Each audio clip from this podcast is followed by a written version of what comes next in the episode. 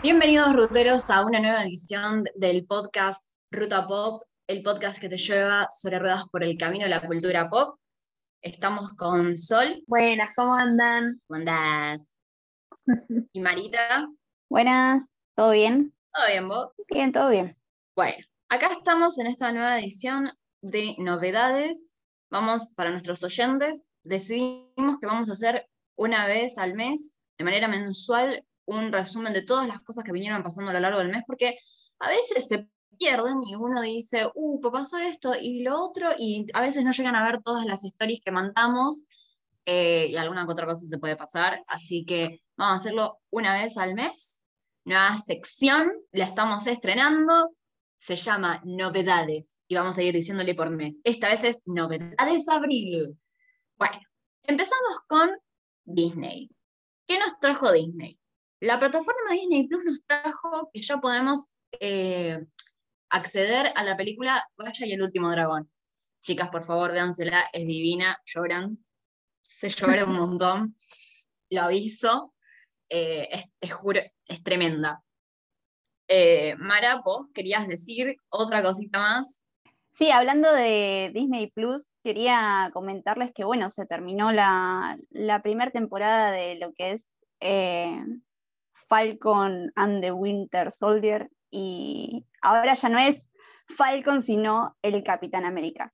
Eh, no sé, no sé qué les pareció, no sé si lo vieron, pero nada, el estreno del último capítulo emocionó a muchos fanáticos y deja, creo que aún más con las expectativas eh, muy altas y con la vara muy alta de lo que va a ser la nueva serie de, Marvel, eh, Loki. Sí, total. la verdad que como que hubo, no sé si les pasó lo mismo que a mí, pero como que hubo bastantes sentimientos encontrados con esta serie, como que a lo mejor al principio la sentí personalmente, no digo, pero bueno, también lo leí mucho en internet, como que medio que la sentían floja al principio y como que generaba dudas, pero al final, no sé, el último capítulo estuvo buenísimo, el quinto también, la verdad que me gustó mucho, creo que remontó muchísimo y es una historia que se narró muy bien para, no sé si sabían chicas, pero hubo cambios en la historia eh, por motivo del COVID. Eh, está acotada, sacaron una línea, una trama, mejor dicho, eh, que iban a incluir, la sacaron, que si quieren, va, no sé quién que les cuente cuál es.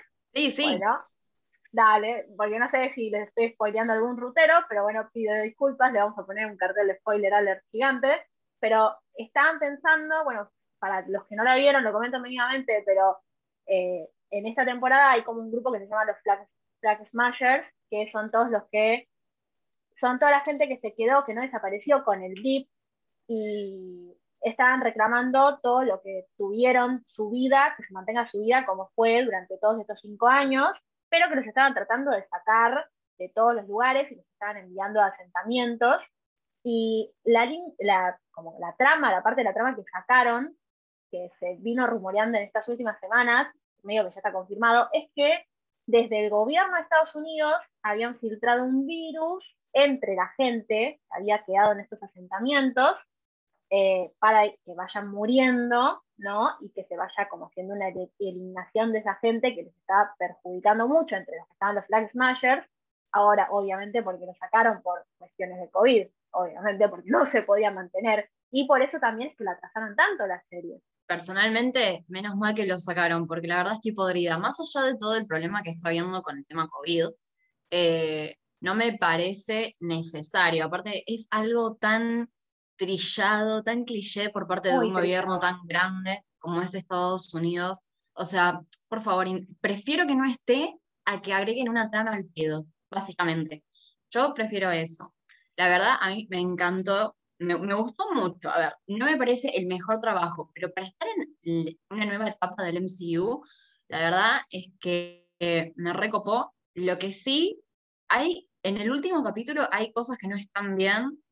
Eh, por ejemplo, que, bueno, eh, nuestro mm, Capitán América Trucho, vamos a decirle, eh, Walker no, o sea, de la nada pasó a, de, de querer matar a Bucky y a The Falcon a ayudarlos a lo último. O sea, yo entiendo que es parte de, queríamos hacer que se, eh, una redemisión, pero tendrían que haberle dado un poquito más de tiempo, no en cuestión de la nada, que el dice, no, tengo que hacer las cosas bien de la nada y punto, porque en verdad había una buena trama de ese trabajo, de que el chabón eh, se aplicó el suero estando de mal humor, o sea, enojado, y eso es algo que siempre se dice, que una persona no puede aplicarse el suero siendo mala o que haya algún rasgo que pueda em, ser malo, por el simple hecho que el suero lo que hace es masificarlo, maximizarlo. Y no sé, me pareció muy raro.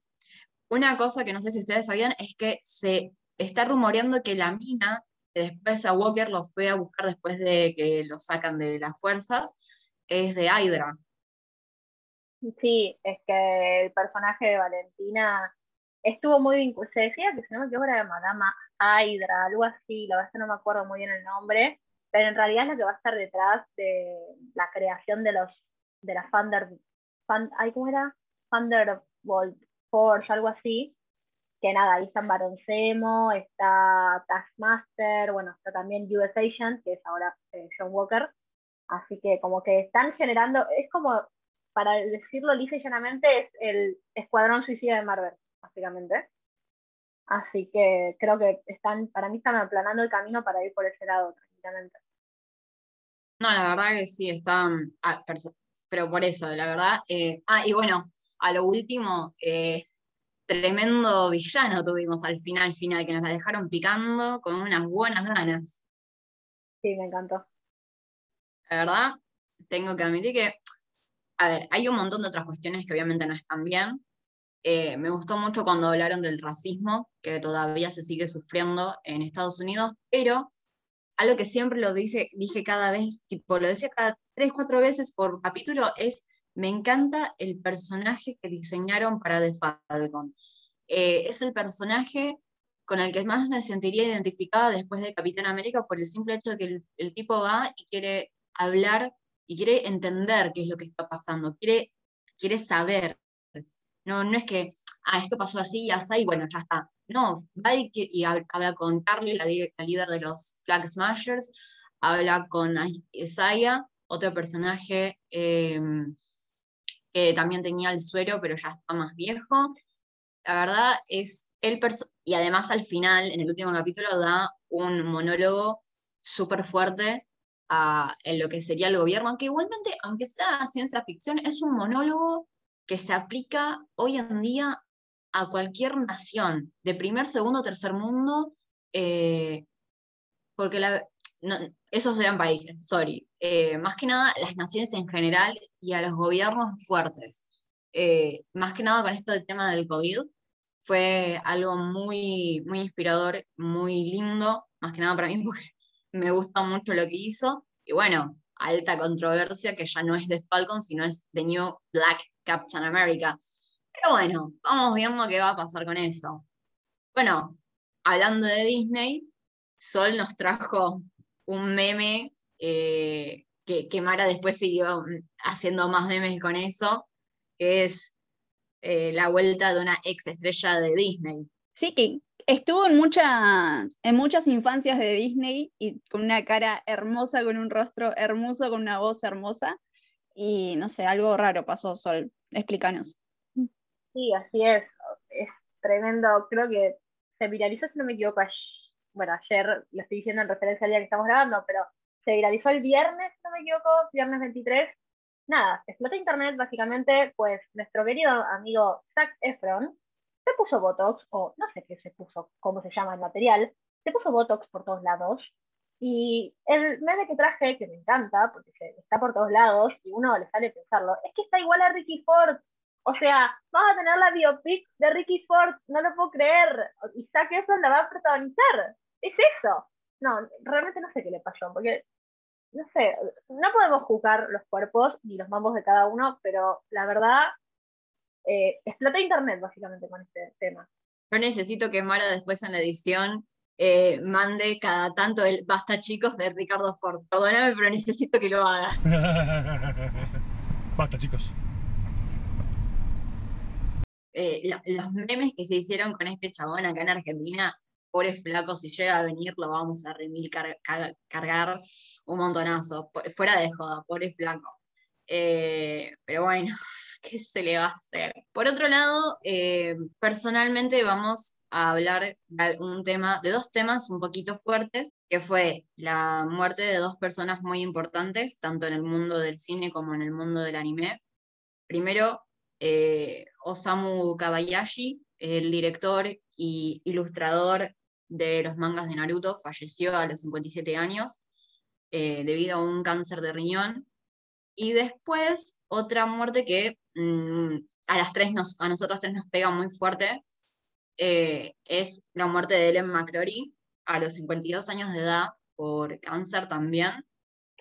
Me parece que era de mama, eh, corríjanme si me equivoco. Pero bueno, cuestión que eh, Ellen McCrory en verdad era nuestra Narcisa Malfoy, nuestra Polly de los Peaky Blinders, una actriz excelente, hizo también un montón de obras de arte, de teatro se nos, se nos fueron dos artistas espectaculares, otra vez por una enfermedad súper jodida. Se nos fue Ellen y creo que fue una sorpresa para todos los fanáticos, ya sea de, de Peaky Blinders o de Harry Potter.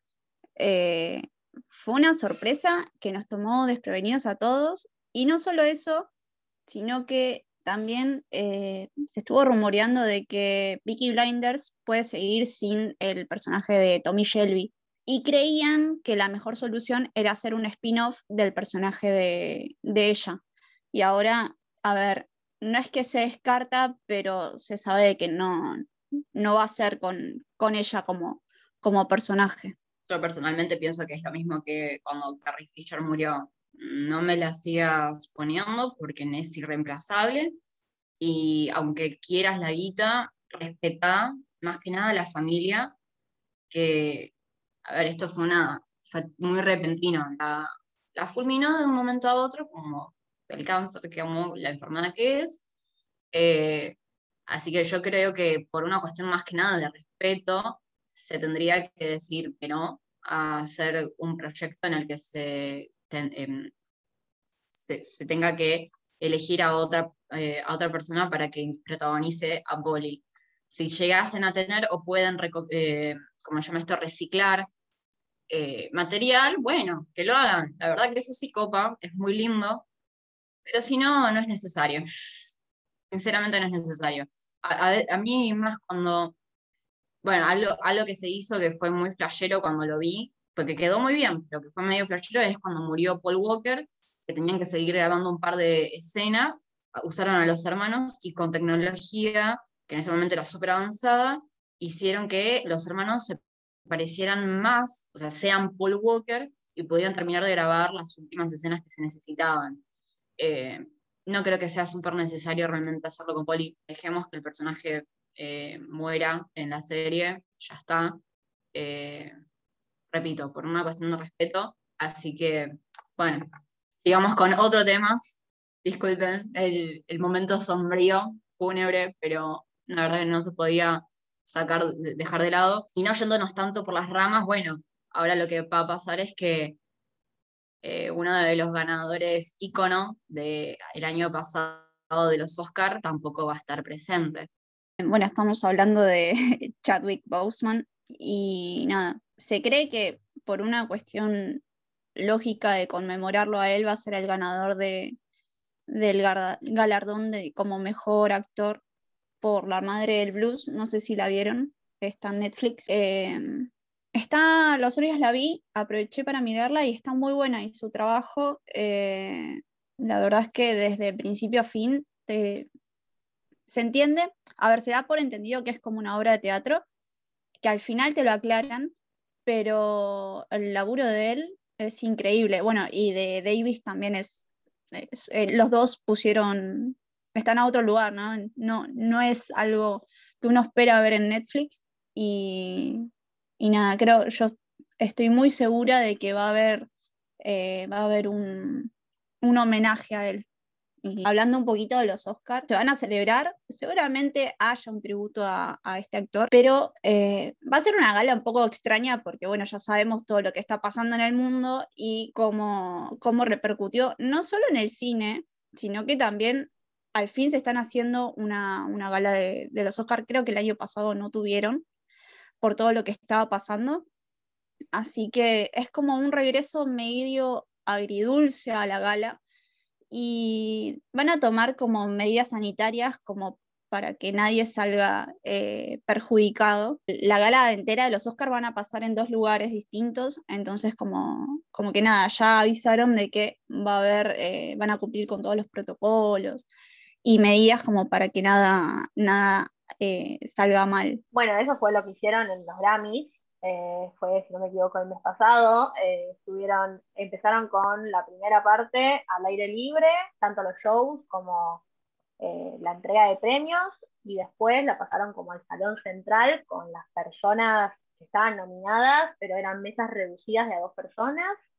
Eh, o sea, no podías llevarte a todo el equipo, digamos, y estaba, la verdad que se dio bastante controlado, casi todas las presentaciones se habían grabado en escenarios exteriores o en otros lugares, incluso algunos hacían live sessions desde, desde no sé, su propio escenario, digamos, Así que sí, seguramente van a seguir todo ese esquema que en, términos generales fue bastante exitoso, no, hubo casos de COVID, así que saltaron masivos, así que es, lo más lógico y como para volver un poquito al ruedo, obvio con esto no es un momento para celebrar porque todo el mundo está bastante sacudido ¿no? con esta segunda ola, pero bueno, por lo menos para poderlos celebrar también ¿no? y que no se pierda un año más eh, los Oscars. De hecho, se decía que Anthony Hopkins eh, no iba a ser parte de la gala porque por una cuestión lógica de que, bueno, es mayor de edad y que no quieren exponerlo a nada. Pero bueno, detalle que, bueno, se podrá ver. Por favor, que se me cuide al Anthony Hopkins. Por favor, ese hombre es amor puro. No, sé si a ustedes lo vieron, pero el tipo eh, sube a veces videos o hace lips en el que está tocando el piano, pues es un pianista excelente, y tiene un gato, que el gato cuando a veces se le pone arriba del, piano o está arriba en el regazo, el gato parece que está embelesado, está drogado el gato, está drogado con la música, literalmente va con la cabeza para los costados, con los ojitos cerrados, es divino, les juro es divino de ver eso, es, precioso, la verdad que ese hombre desborda amor. Por favor, que me lo cuiden. Volviendo a un tema súper caliente que ya en su momento hicimos un especial porque las redes estaban estallando por todos lados y sinceramente no podíamos ya callarnos. Eh, tema Johnny Depp y Amber Heard. Eh, ¿Qué anda pasando con estos dos? Bueno, para que la gente, para una actualización rapidita, eh, los bodycam de los policías que habían acudido al departamento en esa escena jorobada que estaba entre Amber Heard y Johnny Depp, que supuestamente eh, Amber Heard dice que eh, Johnny había tirado, había roto un montón de cosas en toda la casa y que había tirado incluso hasta botellas y demás.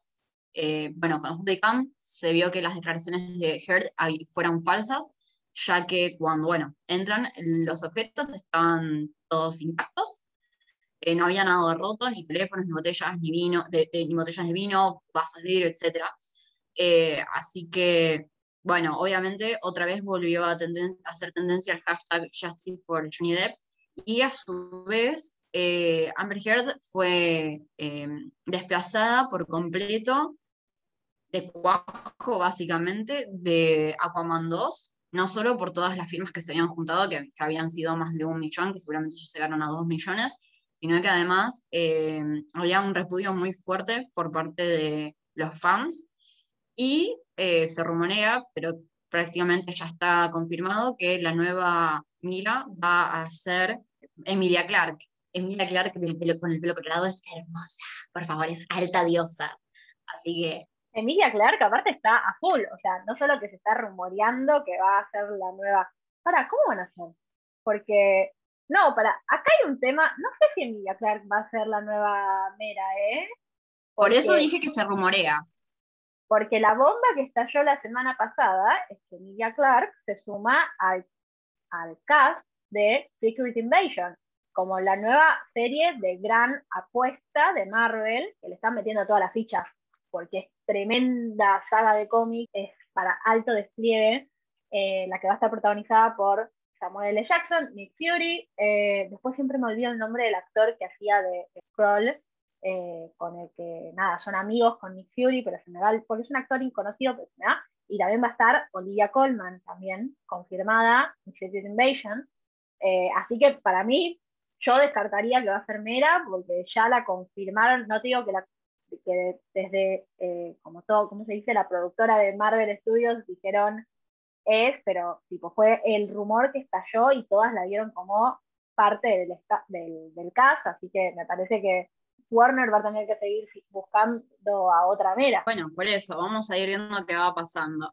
Bueno, y hablando de Emilia Clark, eh, la saga tremenda en la que estuvo, eh, Juego de Tronos, ahora en presupuesto superada por otra no, está ni siquiera terminada de grabar, pero yo sé que va a ser tremenda, le meto todas las fichas, aguante Amazon. Eh, se viene la serie El Señor de los Anillos de Amazon, que en teoría estaría constando de 20 capítulos y que superó ampliamente el presupuesto, ¿no, Mara? Sí, así es. Eh, creo que Juego de Tronos se va a quedar corto y después de que tuvo ocho temporadas, Juego de Tronos, una cosa así, una, una barbaridad. Y por más de que Juego de Tronos haya tenido un montón de presupuesto, un montón de, temporadas hechas, parece que eh, la serie spin-off de El Señor de los Anillos la va a reventar. La va a reventar porque dicen que tan solo los 20 capítulos de la primera temporada costaron alrededor de 465 millones de dólares. Creo que Amazon Prime está apostando de una manera que creo que nunca lo hizo y nada, vamos a ver el, resultado. Yo creo que se la, están, se la deben estar rejugando con el tema de los, de los efectos.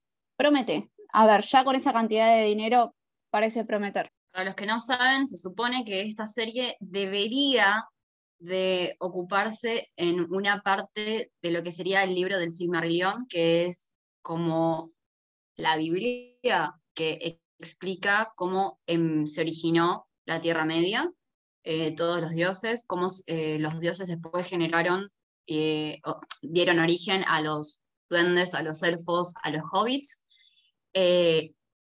pero es como más adelante. Em, y bueno, o sea, ya de por sí son 20 capítulos, puede ser que se abarquen un montón de temas. pregunte algo, dos cosas que tengo que recalcar sí o sí. Una, Ian McKellen dijo que no le molestaba en absoluto si el personaje de Gandalf llegara a aparecer, volver a interpretar ese personaje. Así que muchísimas gracias, señor Sir Ian McKellen.